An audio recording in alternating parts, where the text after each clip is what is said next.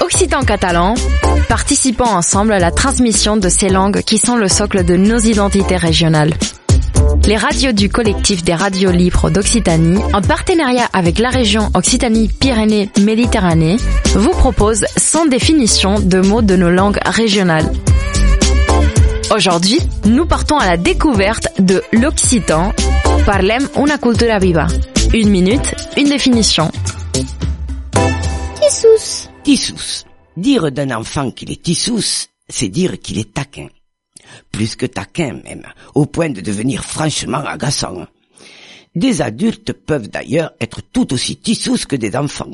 Chez l'auteur Masrouquette, tissous dit aussi bien celui ou celle qui taquine, voire agace, que les personnes pointilleuses, voire susceptibles.